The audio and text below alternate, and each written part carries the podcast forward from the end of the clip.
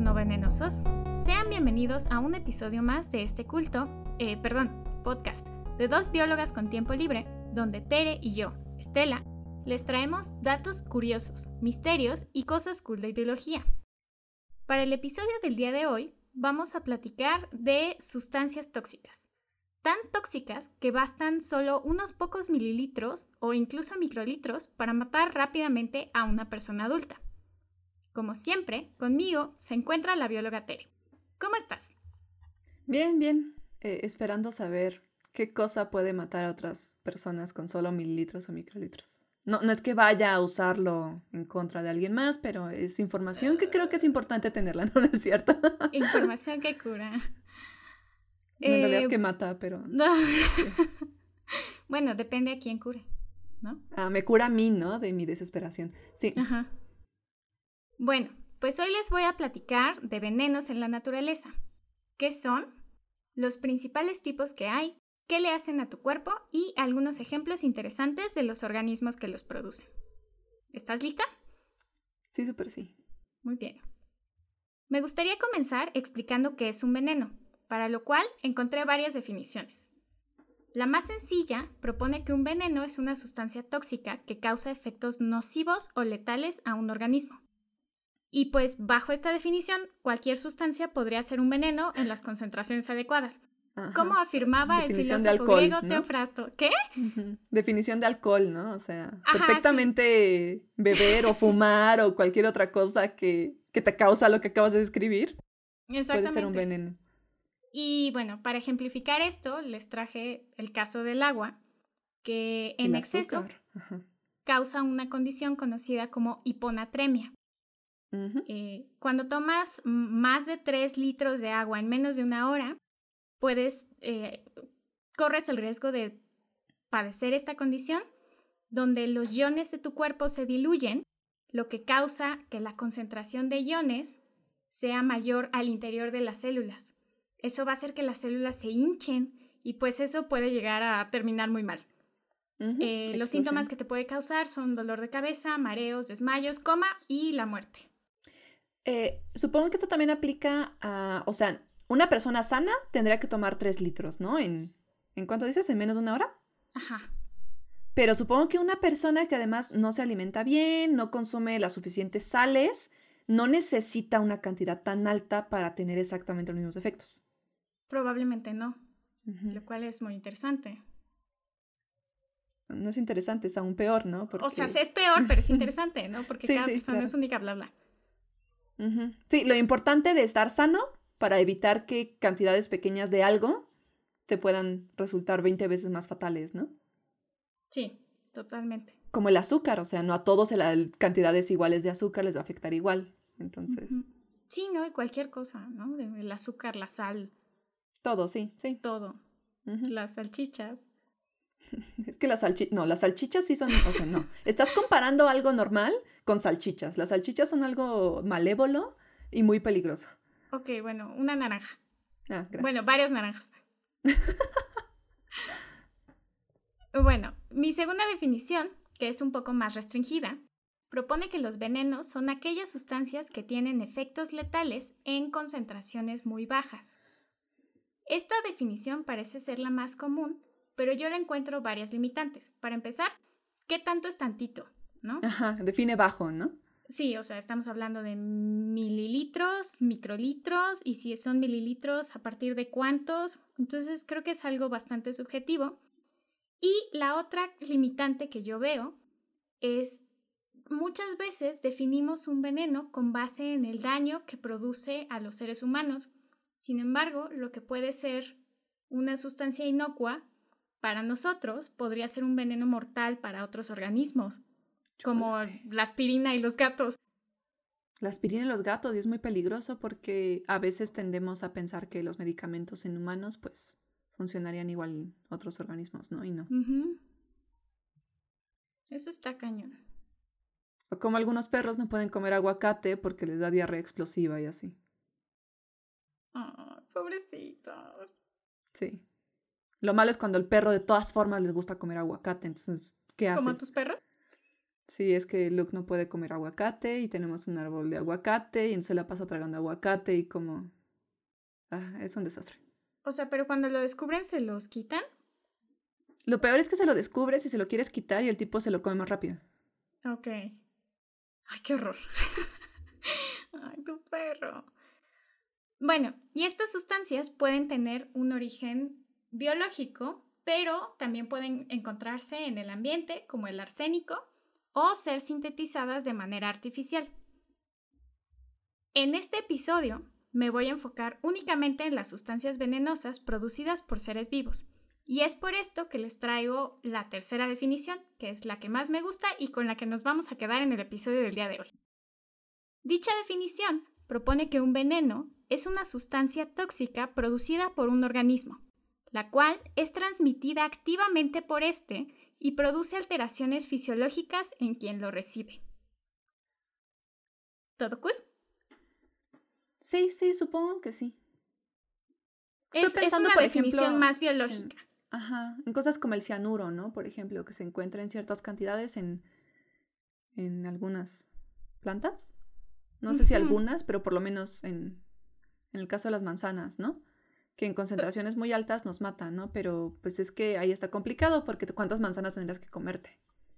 Sí, exactamente. Entonces, sí, sí, tiene sentido. Otra cosa que me gustaría distinguir es que mientras que en español venenoso y ponzoñoso suelen, suelen utilizarse como sinónimos, en inglés tienen un significado distinto. Venomous se refiere a los organismos que inyectan activamente su veneno a través de una picadura o mordedura, mientras que poisonous se refiere a aquellos organismos que también producen toxinas, pero que solo te afectan si los tocas, los hueles o te los comes. ¿no? En este caso, la manzana entraría como poisonous, eh, y no otros, ¿no? Otros ejemplos de los que supongo nos vas a hablar, entonces. Eh, me encontré con un artículo en español que discute el, el significado de estos dos, bueno, de los términos venenoso y ponzoñoso y propone que deberíamos tratar de adoptar el mismo significado que tienen en inglés, como para poder hacer esta distinción. Lo cual creo que está bien, ajá, creo que es una distinción bastante útil y por lo tanto a partir de ahora me referiré como venenosos a los animales que te pican o muerden para inyectarte su veneno y como ponzoñosos a aquellos a los que tú tienes que morder para salir afectado. Eso está así de, tú me mordiste, estúpido. Eh, sí, estoy de acuerdo y creo que pues, los que nos escuchan también están... de colores. no, qué horror, pobrecitas. Eh, están invitados todos los que nos escuchan a pues comenzar a adoptar estos términos. Con la base científica, claro. Bueno, más adelante ya les platicaré ejemplos de cada grupo. Ah, por lo general, los organismos que producen toxinas suelen emplearlas para depredar a otros o para evitar ser depredados, o para ambas, aunque en algunos casos se ha visto que la secreción de veneno es utilizada con fines reproductivos o para la competencia intraespecífica. Y pues obviamente ¿Con te traje un ejemplo de cada caso. Ok, va, sigue. Por ejemplo, en los escorpiones se ha visto que durante el cortejo el macho sostiene a la hembra con sus pedipalpos, o sea, sus pincitas, y luego la pica. Todavía no está claro si le inyecta o no veneno. Sin embargo, se ha observado que al picar a alguien, los alacranes secretan distintos tipos de veneno. Primero sale uno y luego sale el otro. El más inmediato se conoce como preveneno que tiene un aspecto transparentoso y está enriquecido en iones de potasio, mientras que el veneno veneno sale después, es mucho más espeso y blanquecino y contiene diversas proteínas. Lo que se piensa es que el macho solo le inyecta un poco de preveneno a la hembra, lo que la tranquiliza y paraliza un poco y permite que el macho pueda fecundarla sin morir en el intento. O sea, la droga, basically. Ajá, ajá. Para no ser asesinada en el... Ok. Ok, por favor no sigan ese ejemplo. Así es como se reproducen estos animales. Ajá, sí. Parte de su biología no, no justifica nada. Eh, y bueno, la dinámica del día de hoy es que mientras les voy mencionando los diferentes ejemplos de animales venenosos, les voy a ir contando cómo funcionan los venenos de los que voy a estar hablando. Así que en este caso vamos a hablar del preveneno. Y para esto les tengo que dar un poco de contexto. Entonces, para que los impulsos nerviosos puedan transmitirse, se requiere la entrada y salida de iones en las células, específicamente de iones de sodio, potasio y calcio. Normalmente, la concentración de iones potasio es mucho mayor al interior de la célula, por lo que el potasio difunde hacia el exterior. Sin embargo, si tienes un veneno abundante en iones de potasio, ese balance se va a romper y el potasio ya no va a poder salir de la célula, porque hay más potasio afuera, lo que a su vez previene que las células regresen al llamado potencial de reposo, que es importante para la transmisión de los estímulos nerviosos. Y entonces, al no haber potencial de reposo, eso deriva en parálisis. Entonces, así es como actúa el preveneno de los escorpiones. Y por lo tanto estaríamos hablando de que la hembra quedaría parcialmente paralizada. Entre otros efectos. Sí, claro. Eh, en cuanto al veneno como arma para la competencia intraespecífica, tenemos el caso del ornitorrinco, uno de los poquísimos mamíferos venenosos. Los machos de esta especie marciana tienen estructuras queratinizadas conocidas como espolones en las patitas traseras, las cuales están conectadas a una glándula productora de veneno. Algo que me llamó mucho la atención es que parece que las hembras también nacen con estas estructuras pero las pierden en el transcurso de su desarrollo. Eh, el hecho de que únicamente los machos las presenten lleva a pensar que estos animales no requieren de estas estructuras como para defenderse. Es decir, que estas estructuras no son indispensables para que se defiendan y por lo tanto para su supervivencia. Sí, claro, porque si no, ambos lo tendrían, ¿no? Exactamente. Eh, otra cosa interesante es que parece ser que la producción de veneno de las glándulas de los machos únicamente ocurre en la temporada de apareamiento, mientras que si la revisas en otras temporadas del año, casi no hay veneno. Ok, ok. Entonces ahora estás en riesgo de que te pique un ornitorrinco con su veneno cuando es época de apareamiento. Cuando es macho y es época de apareamiento, así es. Por eso es que no hay, hasta ahora no se han registrado muertes humanas por culpa de piquetes de ornitorrinco. Tiene sentido para mí. Pero sí muertes de perro. Oh, tiene sentido también porque sí, sí. Pues supongo que es más posible que intenten perseguir al ornitorrinco y si pues tienen además la mala suerte de que es época de reproducción, a lo mejor cuando, están más activos, no lo sé, eh, pues sí les toque, ¿no? Además de que es bueno, en general los, los perros, aunque, bueno, entiendo que los niños también pesan poco, pero en general los perros, incluso adultos, pues comparado con el peso de un humano adulto, pues es diferente, ¿no? Sí, exacto. Entonces, hay dos hipótesis respecto a la posible función que tiene el veneno de los ornitorrincos machos. La primera eh, sugiere que lo utilizan durante las luchas con otros machos. Curiosamente, se han encontrado machos de ornitorrincos con extremidades inmovilizadas y se cree que esto es consecuencia de que fueron envenenados por otros machos. Esto produciría que pues el macho afectado ya no se pueda mover y por lo tanto quede fuera de la competencia durante esa temporada de apareamiento. Pero no se, no se mueren, ¿o sí? No. Ok. Eh, aparentemente. No se sabe mucho. Eh, la, segunda hipótesis sugiere que los machos envenenan a las hembras durante el apareamiento.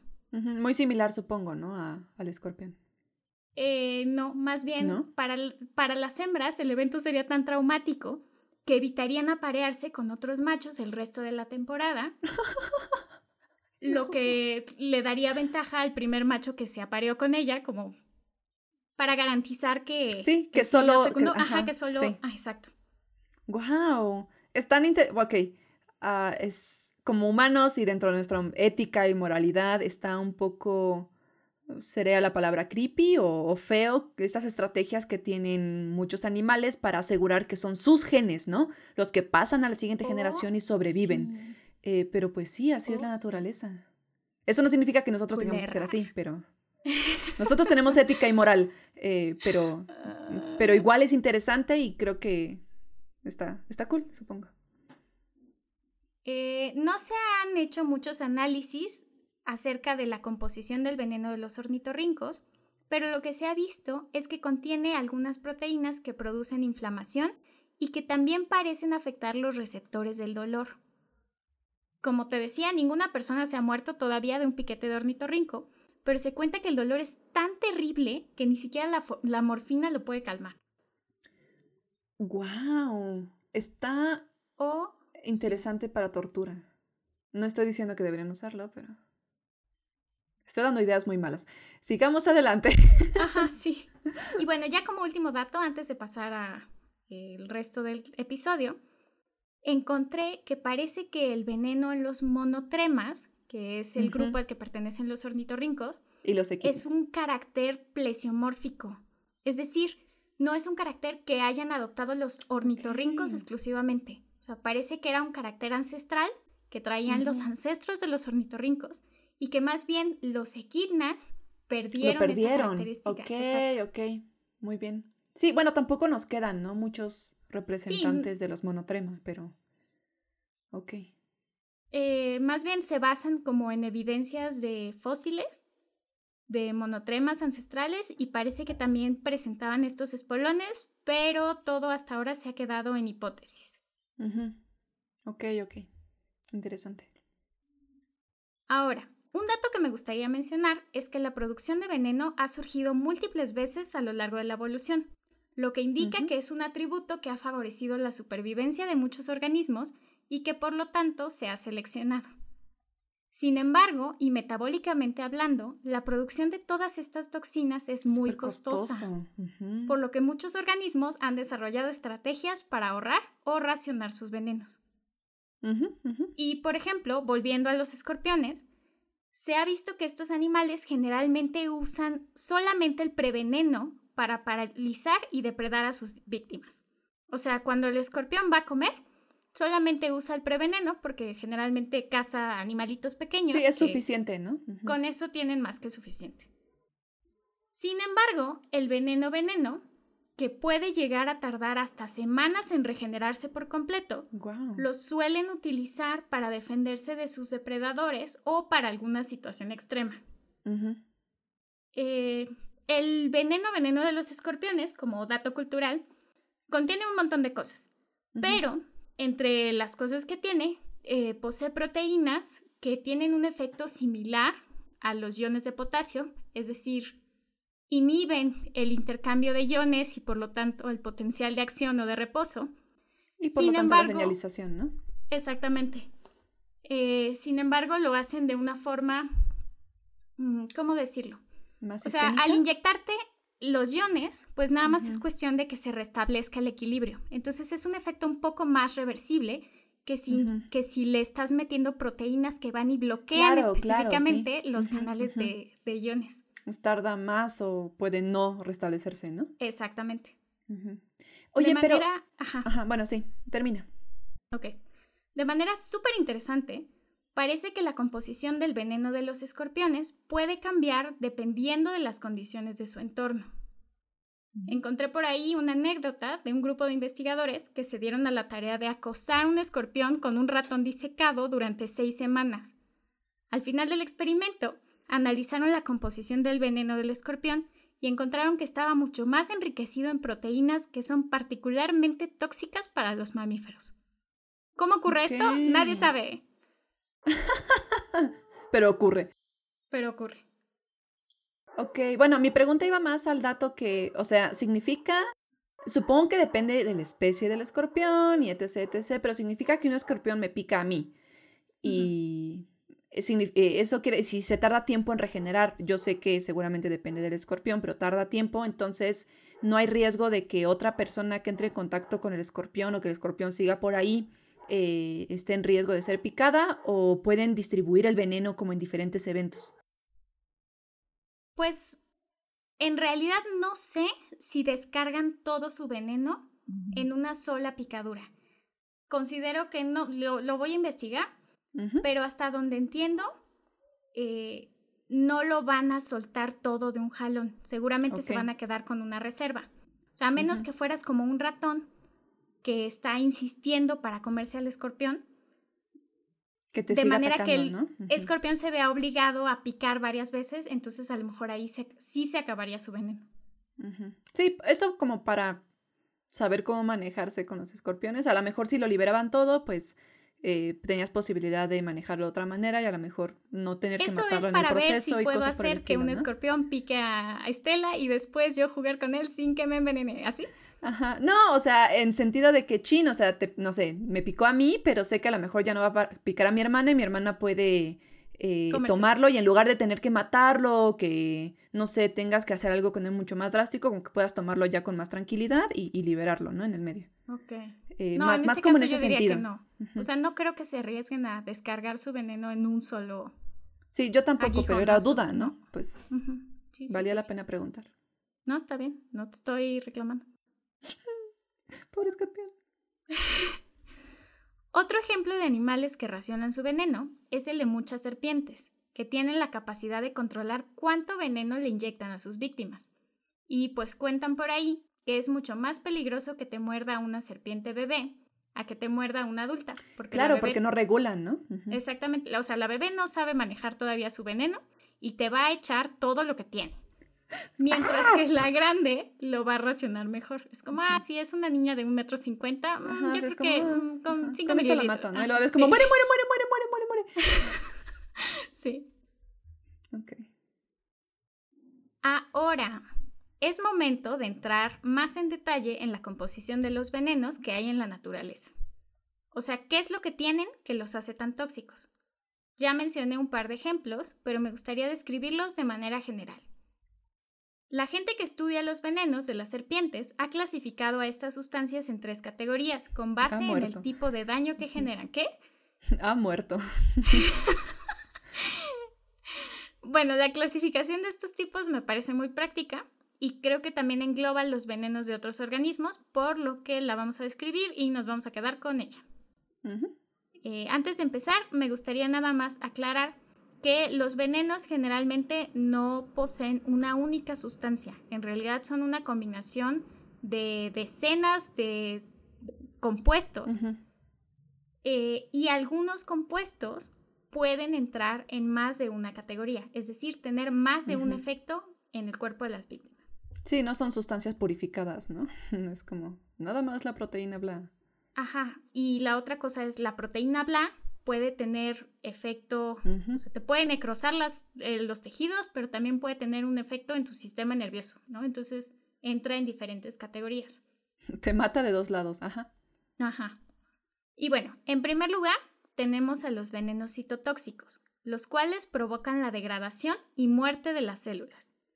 Algunos oh. ejemplos de venenos citotóxicos son las fosfolipasas, que son enzimas que degradan la membrana de la célula y que comúnmente forman parte de los venenos de las víboras.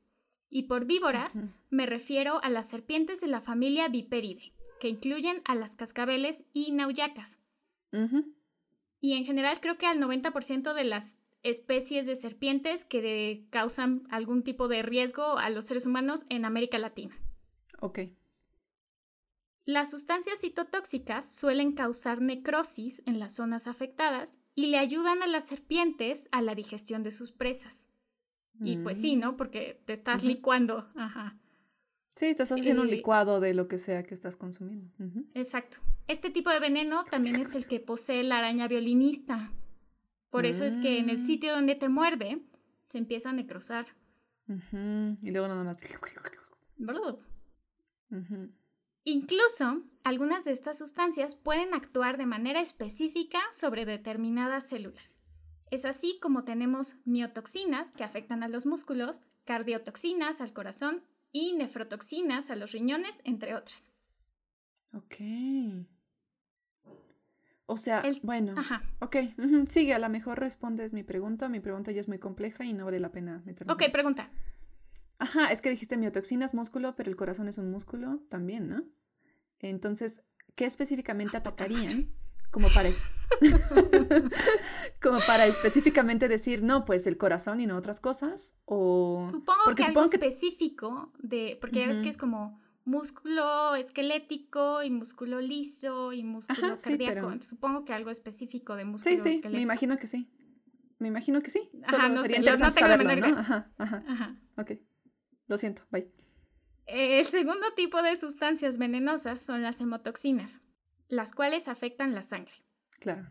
Sus efectos incluyen alterar la coagulación de la sangre, ya sea impidiéndola o al revés.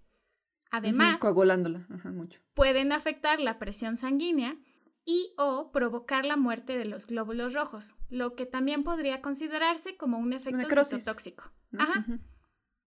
Por ejemplo, los venenos de las víboras, otra vez, también cuentan con una gran variedad de metaloproteinasas, enzimas que evitan la coagulación.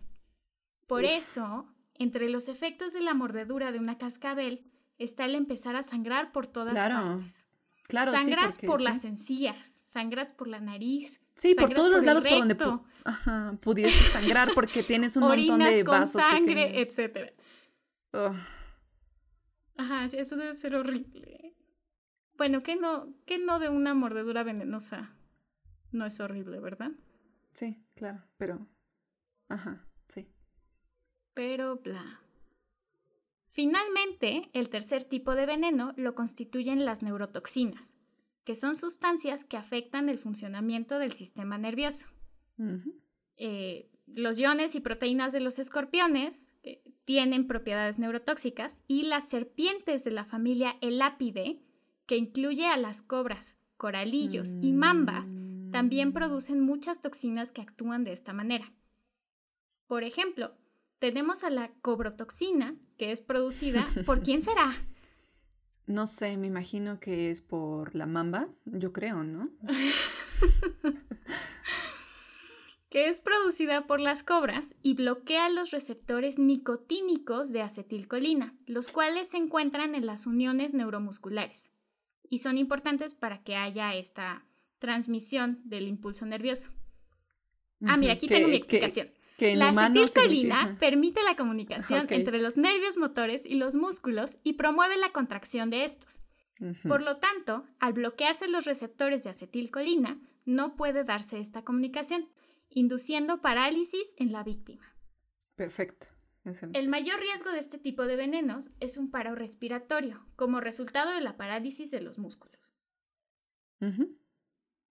Otro compuesto neurotóxico es la fasciculina 1, producida por la mamba verde, la cual inhibe la función de la acetilcolinesterasa, que es la enzima encargada de degradar la acetilcolina. Entonces, aquí tienes el efecto opuesto.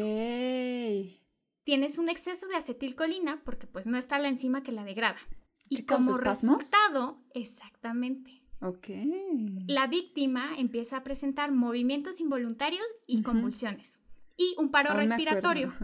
Porque sí, porque sí, o, se mueve mucho o no se mueve, causa generalmente lo mismo. Exacto. Aún me acuerdo de mis clases de, de fisio animal. Muy bien, muy bien, Teresa. Aprendí. Por último, quiero aclarar que aunque estos son los principales tipos de venenos en la naturaleza, existen sustancias que no necesariamente pueden clasificarse dentro de alguna de estas tres categorías. Por ejemplo, los componentes del veneno de los ornitorrincos que afectan los receptores del dolor, es decir, el piquete de ornitorrinco no causa necrosis, ¿no? Por lo tanto, no es citotóxico como, tal. Exacto, sí. Sin embargo, afecta o altera los receptores del dolor y también parece alterar los procesos inflamatorios. Otro ejemplo son los dragones de Komodo y su saliva tan atascada de bacterias que lo que te mata es tu cuerpo intentando reaccionar a toda esa maldad. Sí, sí, o sea, el, la infección, ¿no? Finalmente. Así es. O Eso está increíble. Las abejas y las hormigas, que aunque sí tienen algunos componentes citotóxicos, tienen otros que más bien desencadenan reacciones alérgicas. sí, o sea, casi casi es inmune, ¿no? Tú te mataste solo. Yo solo puse ahí la semilla de Inception de mátate. Entonces, sí. Y bueno, ¿no? Entonces hay de todo. Y bueno, pues para esta última parte del episodio del día de hoy, me gustaría platicarles de algunos ejemplos interesantes y otros poco conocidos de organismos venenosos y ponzoñosos. Eh, vamos a continuar ya que estamos con los organismos venenosos. Y entonces tenemos al pulpo de anillos azules. Ah, eh, claro, sí. Ajá, ese no podía faltar. Bueno, pues este pulpo mini habita en el Océano Índico y el oeste del Océano Pacífico, desde Japón hasta Australia. Y produce un compuesto neurotóxico conocido como tetrodotoxina, el cual bloquea los canales de sodio, esta vez son los de sodio, de las células y puede provocar una parálisis respiratoria. El veneno del pulpo es tan potente que la mordedura de este animal es suficiente para matar alrededor de 20 personas adultas en cuestión de minutos. Sin embargo, no todo es malo, porque si recibes tratamiento a tiempo, es posible que sobrevivas sin tener ninguna secuela. O sea, el chiste es que te intuben a tiempo, o sea, porque no vas a poder respirar y ese es el mayor riesgo. Entonces, pues si recibes respiración asistida y aguantas eso, probablemente te puedas recuperar sin mayor problema. Ok, pero, o sea, tiene que ser en, ¿en cuánto tiempo? O sea, ¿cuánto es tu, tu ventana de chin ya valió? Eh, no sé la ventana específica, pero no o sea, porque... tengas mucho tiempo. O sea, yo creo que unos cuantos minutos. Es que mi pregunta va el efecto va el efecto del veneno tampoco creo que sea inmediato en términos de la, la parálisis respiratoria quién sabe, luego la señalización es súper increíblemente rápida. Pues sí. Supongo que también eh, depende de dónde te mordió. Sí, claro, sí, sí. Entre más cercano estés a, por ejemplo, el sistema circulatorio, es más posible, ¿no? De que, de que llegue o en qué parte del cuerpo. Pues mi preguntaba es que, o sea, de todas las posibilidades de que te suceda este accidente, puede ser que, que seas personal de un acuario y te suceda por accidente esto, o... Y ahí dices, ok, o sea... Suerte. Ajá, pero ahí tienes atención médica inmediata porque... Mini, o sea, es auténticamente mini. Hay una foto de una mano y el pulpo ocupa como una cuarta parte del tamaño de la mano. Sí, sí, es, es estúpidamente mini. Pero si estás a la mitad de los de donde vive el pulpo, o sea, ya valiste, o sea, ese es mi punto. Ah, o sea, si estás nadando, si estás buceando y tocaste al pulpo porque era de O sea, ya valiste, ¿no? Ya, o sea, ya. En ese momento ya solo ya, o sea, ya. O sea, por eso mi, la ventana de tiempo, ¿no? Porque, pues, ¿en qué circunstancias puedes existir como para que te dé tiempo de recibir la atención necesaria para sobrevivir? Bueno, a lo mejor estás en la playa, ¿no?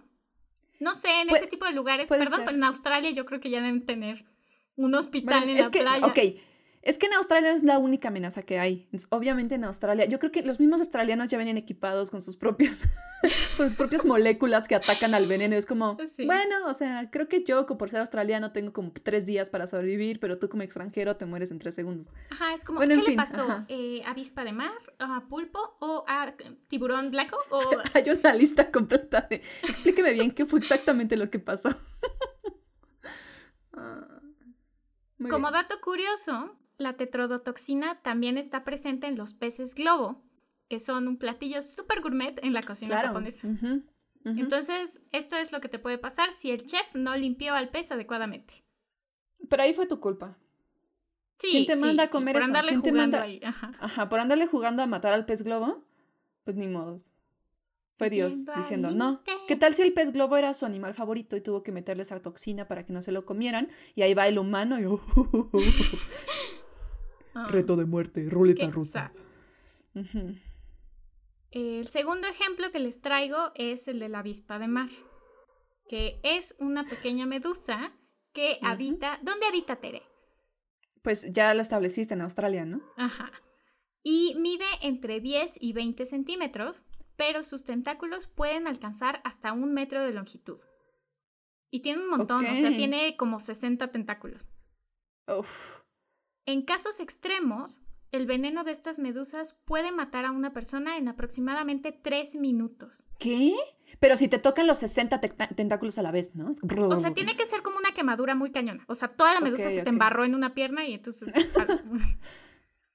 y es que entre las múltiples sustancias que, lo, que componen su veneno, hay unas proteínas conocidas como porinas, que se dedican a hacer hoyos en los glóbulos rojos. No, ok. Este efecto parece ser muy rápido y puede inducir velozmente un paro cardíaco. Pues es que, no sé, no sé si es cierto o no, pero yo me imagino que aquellas cosas que atacan quizás la sangre te maten más rápido. Porque finalmente es aquello que se transporta a todos los órganos, es lo que transporta el oxígeno a todas las células de tu cuerpo. No lo sé, necesitaría datos para asegurar que esto es cierto, pero... No lo sé, yo le voy a los venenos neurotóxicos. O sea, no me metí en mucho detalle. Bueno, es que sí, claro. Pero justo todas las serpientes más letales del mundo son serpientes de la familia Lápide y por lo tanto tienen principalmente neurotoxinas. O sea, la serpiente marina, la mamba, la cobra, bla, ¿no? Sí, bueno, sí. En ese Entonces, ajá. Digo, esto tampoco creo que sea muy agradable, ¿no? Eh, Sí, no, sí. El, chiste es que te mueres muy rápido y es muy triste. Luego tenemos a las musarañas, que son estos mamíferos pequeños que se distinguen de los roedores porque tienen una trompita alargadita. Ajá, que yo usé para, según esto, describirte a la especie, al cerdito, este, con peso, este, Ajá, el bandicoot de cerdito. Mira, en mi defensa no me acordaba cómo se veían. Okay, Yo pensé que eran topos, ¿ok? Pero ¿verdad que sí se parece? Ahorita que lo ves en retrospectiva. Sí, claro. bueno, en fin. Sí. Vean el episodio 6. Bueno, escúchenlo. no lo pueden ver. Ay, ok. Bueno, el chiste es que las varias especies de musarañas son venenosas. Y aunque su mordedura en humanos solo produce dolor e hinchazón, en otros animales es bastante tóxica. Y esto se debe a que la saliva de las musarañas contiene una toxina conocida como blarina. Bla. ¿Bla? Que dilata los vasos sanguíneos y disminuye la presión sanguínea. Uh. Y además parece afectar procesos inflamatorios. Eh, bueno, y también me gustaría mencionar al slow loris o loris perezoso, que es mm, un pequeño primate que aunque se ve adorable, también puede ser tóxico. Este mamífero produce veneno cerca de sus axilas y ante una situación de peligro las lame, se embarra la boca de veneno y luego muerde a sus víctimas. Ok. Es un lugar extraño para guardar tu veneno, pero está bien. Si le funciona, está bien, está bien. No lo juzgo, no lo juzgo. El veneno del Slow Loris tiene propiedades citotóxicas, por lo que causa necrosis en los tejidos. Órale. Oh, sí. Tan adorable que se ve. Oye, ese es un buen superpoder, ¿eh? ¿Otra venenosas? Ajá, o sea, no sé qué tan... Bueno, sí, o sea, otra vez, si funciona, funciona, ¿no? O sea... Es que a lo mejor a alguien le quieres dar un mordisquito como de cariño, pero si todo el tiempo estuvieras produciendo la toxina, pues lo matas. Y aquí no, aquí es cuando quieres. Y es una buena forma de regularlo, ¿no? Es que te odio. Espérame, espérame. Y ya lo Ajá, así, así. Bueno, y pues pasando a los organismos ponzoñosos, que como recordarán son aquellos que tienes que morder, tocar o lamer para envenenarte, les traje los siguientes ejemplos. Eh, el primer grupo de ejemplos, que es uno de los que me llamó más la atención, es el de los pájaros ponzoñosos. Mm. En realidad son pocas especies, la mayoría viven en Nueva Guinea, y uno de ellos es el llamado pitogui encapuchado, un ave de color negro con naranja que más o menos se parece como a una calandria, no está emparentado con las calandrias, por lo menos no cercanamente, pero más o menos tiene el estilo, y habita, como ya les dije, en las selvas de Nueva Guinea. Esta ave es conocida como pájaro basura por los nativos, pero no fue hasta que unos ornitólogos lo agarraron con las manos que descubrieron por qué. Ok. Y hubieran preguntado, pero bueno. Hay una anécdota de un ornitólogo que encontró a una de estas aves enganchada en una de las redes que utilizan para atrapar animales.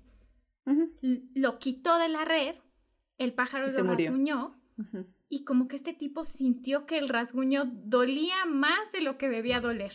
Y entonces se le hizo fácil chuparse las heridas. No. No se murió, pero dice que sintió cómo se le dormía la lengua y dijo como, ¿qué está pasando? Y bueno. Alguien, me está pasando, no sé qué, alguien me está pasando. Ok. Pues resulta que las plumas de los pitogüis tienen batratoxinas, que es un compuesto neurotóxico, las cuales adquieren como resultado de comer escarabajos que producen este compuesto. Mm. Así como los flamingos se vuelven rosas por comer... Eh, camarones. Ah, ¿Son camarones? Sí, ¿no? Bueno, cosas rosas, este, es similar. Eh, bueno, otros ejemplos de pájaros ponzoñosos incluyen la ifrita y Coluricincla megarrinca. Eh, no encontré el nombre en español, pero en inglés es Shrike Thrush, que mm. también viven en Nueva Guinea, también comen estos escarabajos y también almacenan batracotoxinas en sus plumas. En sus plumas, además. Sí. ¿Y cómo la, la exudan o...? Porque dices que con tocarlo, ¿no? O sea... Pues yo supongo que sí. Como en aceite a lo mejor. Porque ves que las plumas como que tienen aceitito. Puede ser. Bueno. Eh, también hay un ganso, conocido como ganso espolonado. Pero los gansos ya dan miedo de por sí. Ajá, bueno, pues más. Eh, la carne de este ganso es tóxica debido a que se alimenta de unos escarabajos que producen cantaridina, mm, que es un inhibidor de fosfatasas. Tú, tú, lo sabes mejor que nadie, ¿no? Bueno, para los que no sepan, yo trabajé con inhibidores de eh, sinasas y fosfatasas en la licenciatura y una de ellas era la cantaridina. ¿Y no moriste? Eso es impresionante. No morí. Ah, que aparentemente también se usa como eh, afrodisíaco. ok. Supongo que eleva la presión sanguínea, no sé, bla. Ah, y bueno, el otro ejemplo que les traje es un ejemplo que seguramente muchos de ustedes conocen, que son las ranas punta de... Ah, ¿Qué? Tigre Tasmania. Sí. Te estás vengando, ¿verdad? No, no, pensé que ibas a mencionar la mariposa monarca, pero. Pero no. Eh, no, son las ranas punta de flecha. Ok, eh, tiene más sentido, sí, porque también son populares. Ajá, que son estas ranitas muy pequeñas de colores brillantes, rojo o azul, que habitan en Centroamérica y que también producen batracotoxinas. El detalle con estas ranas es que además de las batracotoxinas, eh, producen muchos otros compuestos ponzoñosos como la tetrodotoxina, que es la que ya hablamos, que está en el pez globo, además de otros compuestos cardiotóxicos y nefrotóxicos. ah, y también parece que tiene alucinógenos. bueno, al menos si te estás muriendo, estás en un viaje. no puede ser tan malo, ¿sí? No sé, podría ser como... Un, viaje muy malo, sí, también puede ser. Sueño febril, una cosa así. Eh, y bueno, como dato curioso, se les conoce como ranas punta de flecha, porque los nativos eh, las utilizaban para embarrar sus flechas con veneno y entonces así tener flechas venenosas. Güey. Sí. Sí, es que sí me imagino la escena de agarras la ranita, le embarras tu flechita y la rana como... Ajá. Pobre rana. Eh, pero sí, tiene sentido y es una buena estrategia.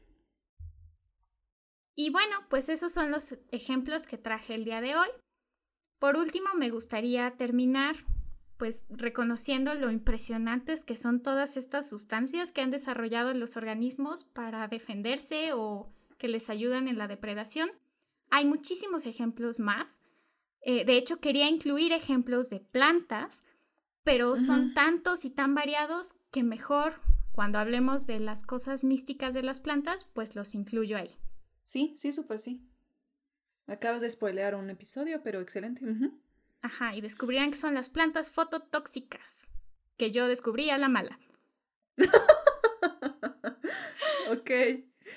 Suena fototóxicas. O sea, pues es que foto, pues... Ajá, eso sí te lo adelanto. O sea, son compuestos que en presencia de luz tienen un cambio conformacional y se vuelven tóxicos. O sea, te los puedes comer en la noche y todo cool, pero si están ahí cuando hay luz del día, caput. Pues más bien, en mi experiencia, están en la planta, supongo que al interior de las células o en estructuras especiales y el chiste es que cuando pasa alguien y las rosa, como que esos compuestos salen y luego les da la luz y pues te empieza a arder todo. Ok. Wow. Oh, ok. Y pues ya. ¿Te gustó el La mala mujer entra ahí, ¿no? Sí, no, en fototóxico no. La mala mujer ah, es eh, urticaria. Bueno, causa urticaria por sí misma. Ajá. Ok, ok. Cool, cool, cool. Va, va, va, va, va. Ok, pues estuvo muy cool, me gustó mucho. Aprendí de los pájaros, que son tóxicos, que uno no se imagina que un pájaro sea tóxico. Hay muchos ejemplos muy curiosos. También lo del ornitorrinco. O sea, ese animal cada vez me parece más marciano. Sí, yo no sé por qué existe, pero sí. Sí, además, como que dices, ah, sí, el ornitorrinco, ¿no? Y pues están personajes de caricatura como Pero el ornitorrinco y como que... Ajá, y se van existen, Ajá, existen en nuestras vidas como, como esta criatura que todos conocemos, pero comienzas a ver fotos de ellos y entre más fotos ves, como que más raro se ve y es como, ¿qué es esto y por qué existe? Sí, Es muy, muy raro, pero sí. Y sus estrategias raras, sí, no, bueno. Sí, está cool. Los pájaros están cool, eso está cool. Ay, las cosas asesinas de Australia que... O sea, yo no entiendo, yo no entiendo por qué Australia tiene una colección de, de cosas asesinas en tan altos números y, Ajá, en tan drásticas, ¿no? Ajá. Supongo que efecto de islas, ¿no? Seguramente. O sea, pero bajo ese principio en las islas Galápagos todo que querría matarte, ¿no? Y no fue el caso. Bueno, porque es efecto de islas derivado de, no sé, efecto fundador o deriva génica o algo por el Sí, puede ser, pero... Mm, bla. Algún día hablaremos de eso en más detalle para que todos entiendan. Pues muy bien. No olviden seguirnos en nuestras redes sociales, donde también podrán encontrar memes, imágenes, datos curiosos y muchas cosas más del episodio del día de hoy. Nos, nos pueden encontrar como dos biólogas-pod en Instagram, como arroba dos biólogas en Twitter y... Uh, dos biólogas podcast. Estela, ya lo dijimos muchas veces, dos biólogas podcast. En Facebook. En Facebook. Bueno, y nos vemos la próxima semana. Y recuerden, nada en la biología tiene sentido si no lames tus axilas para volverte venenoso. Claro, ese también estuvo cool. Ah, no me preguntaste el contenido de la próxima semana, pero está bien, está bien, que se enteren en los posts. Este, upsi. Bueno. Bueno. Adiós. Nos vemos, bye.